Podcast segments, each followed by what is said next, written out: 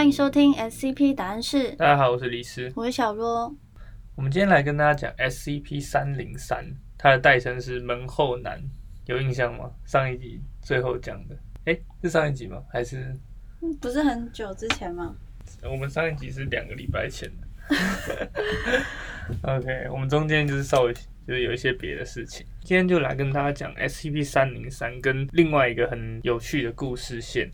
那 SCP 三零三是一个裸体、无性别、瘦弱、红褐色皮肤的人形物体，它的整张脸被一张极大的嘴所占据，它的嘴里是过大的人类牙齿，它会持续发出喘息声，这个喘息声的声音大到足以从任何厚重的门后传来。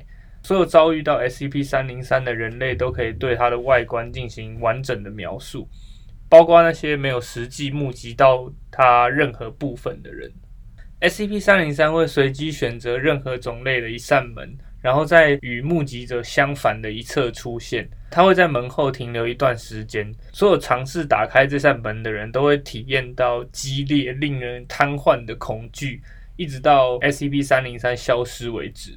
恐惧产生的源头目前还不清楚。但是它在性质上是很类似，就是某些人会对于蜘蛛或者是蛇的那种恐惧症，是一种从潜意识遗传级别产生的畏惧。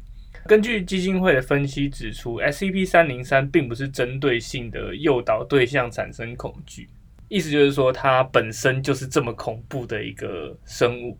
那如果门的两边都有人呢？如果门的两边都有人的话，SCP 三零三就会消失。它就不会出现，对，它就不会出现。那如果门不是人，是呃后面是动物，比如说狗或者是猫之类，它还会出现吗？还是它只会就是有人的时候才会出现？只要是动物都有可能会遇到了，所以狗也肯定会很害怕它的狗门另外一边有一个，对，它会不不敢打开这样子。哦，根据实验，这种恐惧的感觉会让人拒绝开启中间的这扇门。所有测试的低级人员，即使他们受到立即性的死亡威胁，也一样会严正的拒绝开启中间的门。然后他们说，SCP 三零三会对他们做某些事情，但具体这些事情是什么不知道，因为就是被删除数据这样子。SCP 三零三它不会跟任何的观测者有任何视觉上的直接接触，也没有让任何的观测者目击到它形体的百分之十以上过。当这个中间的门，它有可能是玻璃门呐，就是如果是半透明或者完全透明的时候，SCP 三零三它会现形百分之十或者是更少的部分，甚至它会在门上去产生一些雾来达到相同的效果，就它可能喘息，可能就会有呼热气，就会有雾这样子，所以你就看不到它。它的异常之处就是每个人都看不到它百分之十以上的形体，可是大家都非常清楚的知道它长什么样子。所以可以把它画下来，可以画下来。网络上也蛮多，大家可以去搜寻门后男，就可以搜寻到，就是一个有点像小矮人，然后全身都是那种没有皮肤的肌肉颜色，然后一个很大的嘴巴这样子，看起来就是比较恐怖诡异的那种感觉。那如果从一个没有固体物件切断视线的方向接近 SCP 三零三的话，它会在被视线直接接触之前消失。就像你刚刚说的，就是说，如果我现在对面门的对面有一个三零三，然后你绕过这座墙去看它，它就会在你看到它之前就消失。这样，所有遇到 SCP 三零三的电子或者是机械的装置都会暂时不能使用，因此我们也无法用监视器去观测它。目前 SCP 三零三被收容在基金会的某个基地里面。但具体他是如何到达那个基地，目前仍是一个未知的谜。他也没有在这个基地以外的地方被观测过。目前基金会怀疑 SCP 三零三可能是在不经意间被就是运到这个基地里面的，或者是它可能根本就是这个基地里面另外一个 SCP 我们没有发现的异常效应。什么意思？就是说，假设三零三跟不灭裂隙是被关在一起的。然后其实不灭裂隙有一个能力，就是说它会产生一个三零三在它附近的位置，就是说它不是一个单独的异常个体，而是另外一个异常个体的某个现象。因为每个基地里面都会收容很多 SCP 嘛，它可能是这个基地里面另外一个 SCP 的其中一个现象而已。但我们以为它是一个独立个体，这样这是一种推测了。它偶尔会出现嘛，然后基金会就把握机会对它做了几次实验。目前 SCP 三零三已经固定占据了一间位于二楼的储藏室，并且它从整个基地里面获得了一些手术装备、实验用的尸体，还有发电机、大量化学物质以及一杯咖啡，还有一些机密资料。整体看起来就很像是在进行某种研究或实验的感觉。所以他是有意识他在做什么事情。感觉很像啦，因为没有人知道他在干嘛嘛。可是他收集这些东西，他又占据一个特定的地方，不像是一个就是没有意识的那种野兽个体会做出来的事情。接下来我们就进入上次提过的这个幸存者中心页的世界观里面。在这个世界观里面，有一部分的 SCP 异常个体是一次大规模现实重构事件的幸存者。这个大规模现实重构事件摧毁了在目前世界的前一个迭代，我们可以称呼它为旧世界了。可以理解为有一个旧的世界，然后被一个很巨大的现实崩坏弄烂了，然后就变我们现在的这个世界。相对于现在的世界啊，旧世界的现实更加容易改变，所以它其实并不适合普通人类。但它的居民似乎是很喜欢它的。这个世界观的故事线主要分为旅行者的故事跟旧世界的故事。那旅行者的部分就是讲述现在这个时代的一些旧世界幸存者，他们想要找回回家的路的故事。然后旧世界的故事就是以前发生的事情了，就我们现在这些所谓的 SCP，他以前在过去的世界里面，他是什么样的一个角色，然后怎么样生活的，类似这种故事。由于就是旧世界的故事，目前暂时只有一篇，所以我们就来先跟大家说一下旅行者的部分。这故事就是从 SCP 零五三，就是小女孩跟 SCP 六八二的交互实验开始。六八二就是我们之前讲过的不灭裂隙。我简单讲一下，小女孩就是如果你待在她身边，就会很想要把她杀死。可是你真的弄受伤她的话，你就会自己马上死掉那个。然后六八二就是不灭裂隙，这两个都有以前都有讲过啊，大家有兴趣可以听以前的。之前这个交互实验里面，交互实验在零五三的单集里面应该有讲述过。基金会就是送了好几个小孩到六八二的收容室里面被吃掉了，然后他们就送了零五三进去，却发现面对零五三的时候，六八二表现的是非常温和的。在他们相处的一整天中，六八二向零五三阐述了另外一个地方、另外一个时间的另外一个故事。他告诉这个小女孩一个关于伟大王国以及在那里的善良人民承受的苦难。他就告诉小女孩说，自己的真名叫做 Attenti，然后他也帮零五三取了他的新的名字，叫做 Corsetta。这 Corsetta 据他表示，他的意思是欢乐使者的意思。哦，但是小女孩的异常效应是死亡哦。对他们来说，死亡这件事可能是非常值得开心的，就可能以前生活环境真的很不好了。死亡是一个只值得庆祝的事之类的。那在某次的交互实验之后，SCP 六八二就开始变瘦，然后它身上长出了一层特殊的盔甲，然后零五三就爬上了它的背部，并且两者迅速的突破收容。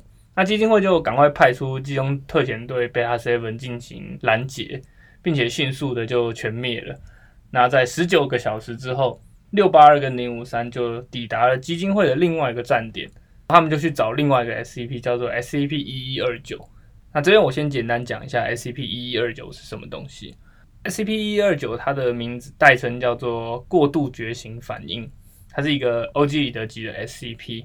简单来说，它是有点像百变怪的一个东西，它是一个巨大的流体形态的，就是一坨东西，然后成分未知。当需要的时候，它还可以暂时分裂，或者是改变自己的维度。普通状态下，它是有一部分的身体存在于第三点三三三空间维度中的。当就是任何有感知能力的个体与 SCP 一一二九进行视觉接触的时候，他们会立即产生极度恐惧跟歇斯底里的感觉，并尝试用各种任何可能的方式逃离 SCP 一一二九。直到他们离开 SCP 二九的视线之外，如果他们有在一定的时间内离开这个影响范围的话，他们就会开始逐渐展现出狂乱的行为，一直到死亡。你逃离之后，你恐惧就会消退。那恐惧消退之后，就会开始进入第二个状态，他们会开始对一一二九抱有很高度的攻击性跟敌意，并且想要用各种可能方式摧毁它。如果他没有办法说服其他人跟他一起去把它摧毁的话，他们就会自己跑回去想要杀他。但是他只要又看到一一二九，他的恐惧效应会开始，他就会马上跑走，就这样一直循环，一直循环，一直到他们死掉，或者是记忆被消除。六八二就向零五三介绍了一一二九，他说一一二九的名字叫 Adrisec，并且表示 Adrisec 会是他们旅行的向导。那他们的目的地是找到过去的家，就是一个不灭内西想回家的故事啊。最后就是这个小女孩就上前进入了这个一一二九的身体里面，然后这三个 SCP 就踏上了寻找回家之路的旅行。那后面我就会用这些他们的自己的名字来称呼，好不好？还是你要用不灭裂隙比较好？我都可以啊，我只是怕大家会不会一时不知道谁是谁。好，不然我用小女孩不灭裂隙跟白变怪来称呼，好不好？这样比较可以啊。好，那首先他们就来到了一个诡异的豪宅里面。小女孩就问不灭裂隙说：“哎，我们不是要回家吗？”然后不灭裂隙就跟她说：“事情没有那么简单，其实还没有找到真正回家的路。他们就现在找一个可能会知道怎么回家的人。然后他们就往内走，一直往内走之后，他们就看到里面的墙壁会一直闪烁跟移动。他们走到最深处之后，就发现一个很类似于基金会收容室的房间。这里他们就找到了 S.E.P. 三零三门后男。那他在这里的名字叫做 Everett，这个门后男就表示他对小女孩的状况是一无所知的。一开始就先这样讲，他以为不灭内希找小女孩来是为了问他这件事情。不灭内希就说：“我并不是为此而来。”他就告诉门后男说：“他想要带他们回家，想要门后男告诉他们应该从哪里开始。”但门后男这个时候就告诉不灭念希说：“他们已经回不去了。”因为根据他的计算，他们其实并不是被现实重构冲刷到另外一个世界，而是旧的世界已经毁灭了，然后变成了现在这个世界。但是不灭念希就是不相信，他就是觉得应该就是在另外一个世界，他要回去这样子，他就坚持要去找。最后门后男就没有办法说服这个不灭练习嘛，但他就知道他们就试图回去的这个旅程中，可能会遇到很多危险。因为小女孩其实也没有什么自保能力，攻击她的人会死掉，但她还是会受伤。哦，虽然她会愈合了，但是有时候就是有一些比较异常的攻击，可能没有办法那么好愈合，所以她还是有可能挂掉的。这个时候，他就交给了小女孩一个含有机械的玻璃球。那这边推测应该是 SCP 八一三，叫玻璃渣，你记得吗？之前应该也有讲过，就是外面那个玻璃如果破掉的话，会冲到你的眼睛里面。钻爆你的眼睛，那个想起来了。对对对，他就叮嘱小女孩说：“如果你在需要的时候，就是把这个装置砸在地上。”告别了门后男之后，这三个人就开始往 SCP 三五四前进。SCP 三五四是不灭内西自己推算出，就是说他觉得这可能是一个回去的门户。那他们就轻易的突破了基金会的收容措施，往这个 SCP 三五四的另外一边前去。我现在讲一下这个 SCP 三五四是什么东西，然后今天的故事就会到这边，后面它还有两段，我看下次可不可以一次讲完了，或者是可能就要再分两集这样子，因为后面还会有一些其他 SCP，对，这是一个比较大长篇的概念。说不灭涅不灭涅西跟小女孩的历险记的概念。对对对。他们在今天的内容里面不重要，有百变怪吗？对，他们在今天的故事里面听起来蛮温馨，还要互相照顾，然后一起出发。但他们就把其他人全部干掉，这样。这个故事里面，其实我每次都说，哦，他又来到这个轻易的突破收容，然后来找一一二九，他没有突破收容来找三五四，其实都各自死一票人。他们分别逃出来的时候也死一票人，只是我没说而已。好，就是这已经没有什么好算的。最后我就来讲一下这个 SCP 三五四，它叫血池，就是血意的池子。它是一个 Cater 级的 SCP，这是一个在加拿大北部被发现充满红色液体的池子。这种液体跟人类的血液有相似的粘稠性，所以它的俗名就叫血池。但在生物学上是不同的东西。这个池子没有一定的池岸边界，它的泥土会最边边的池岸泥土会混杂这些液体，一直到某个地方泥土的量大过于液体的量的时候，就会变硬这样子。你往里面走，这些液体会随着深度变得越来越粘稠，所以目前基金会是没有办法抵达它的底部的。在这个血池里面，会有一些实体有周期性的从 SCP 三五四之中出现，并且试图逃离那个区域里面。所有从 SCP 三五四里面出现的个体都带有强烈的敌意，并且极度危险。SCP 三五四它一开始是被一场飞机失事的幸存者偶然发现的，在基金会人员赶到之前，SCP 三五四已经变成当地的一个都市传说。SCP 三五四，它曾经被分级为 OGD 等级，一直到第一个未知巨大生物，就是一只很大的蝙蝠，从三五四里面出现，然后并且杀死所有观测站的成员。一开始他们只是做了一个观测站的旁边而已。基金会之后就开始派遣机动特遣队驻扎在那个区域，并且把收容等级提升到 Cater 级。为什么要提升到 c a t e r 级？因为后面出来的东西越来越猛，其实很难打得过。目前有记录从血池中出现的生物，包含就第一只那个巨大蝙蝠，还有一个可以发射辐射射线的黑色漂浮金属球。那当时他是被一个博士用锤子敲打之后就自爆了。这个博士没有挂，他只是受了一些伤，然后后来他就被颁了一个奖这样子。然后还有一个印度血统的男子。那这个男子是在两次就是有大怪兽之间出现的，所以他出现的时候围栏有点被破坏，所以大家就急着把他打死。然后打死之后，尸检就发现他是一个正常的普通人类，就是有个印度人突然出现，然后被打死了。然后就有博士就谴责这件事情这样子，但也不知道为什么他会从里面出现，他可能是从其他地方被传送过来，或者是他真的是另外一边跑过来的一个人之类的。然后还有两只猫，一只是冰晶猫猫，一只是岩浆猫猫。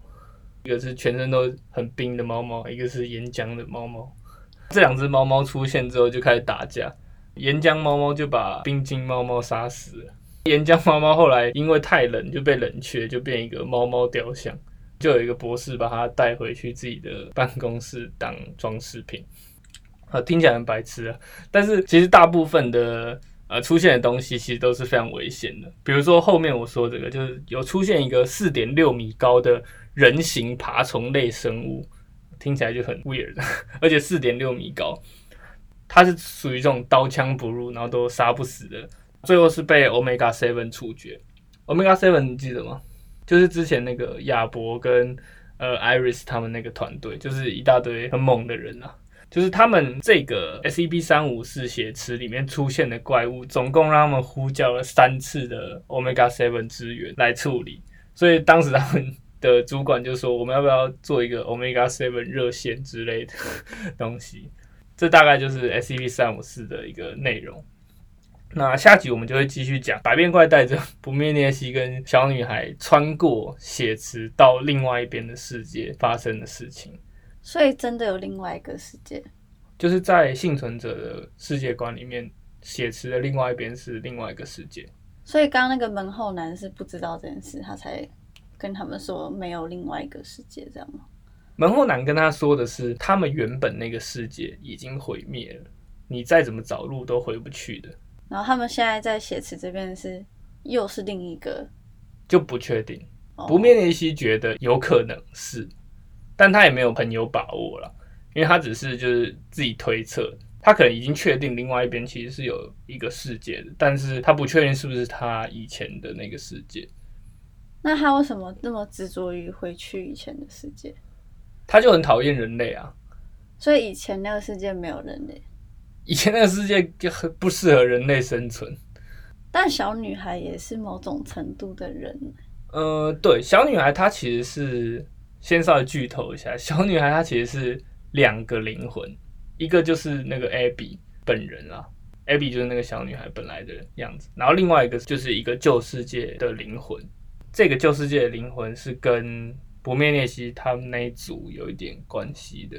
你说不灭裂隙的亲戚、亲朋好友之类的之类的？东西，哦对对对，OK OK，或者是他们那一族的可能就是类似女王的地位，哦对对对对，因为它是代表死亡，小女孩就是真的是可以把人家弄死的那个。那百变怪干嘛要跟他们一起去？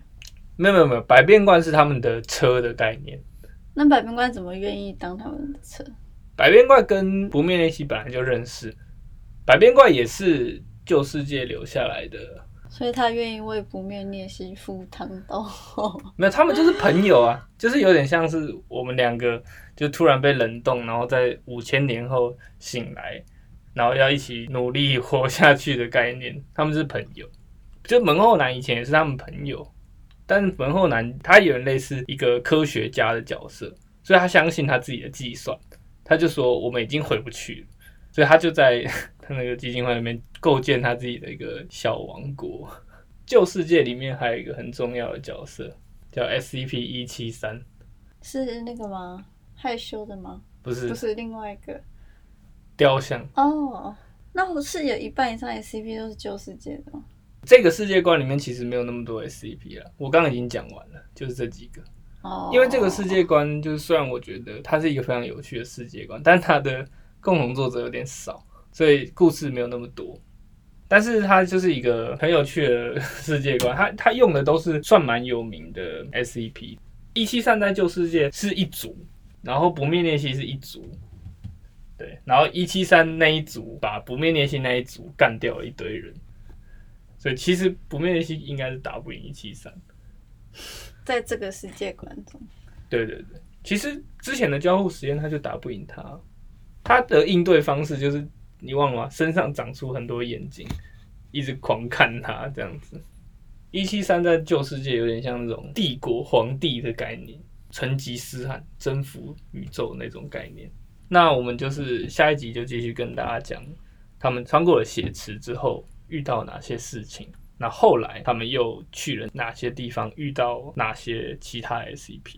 好，那我们这集到这边，我们下集见，拜拜。拜拜。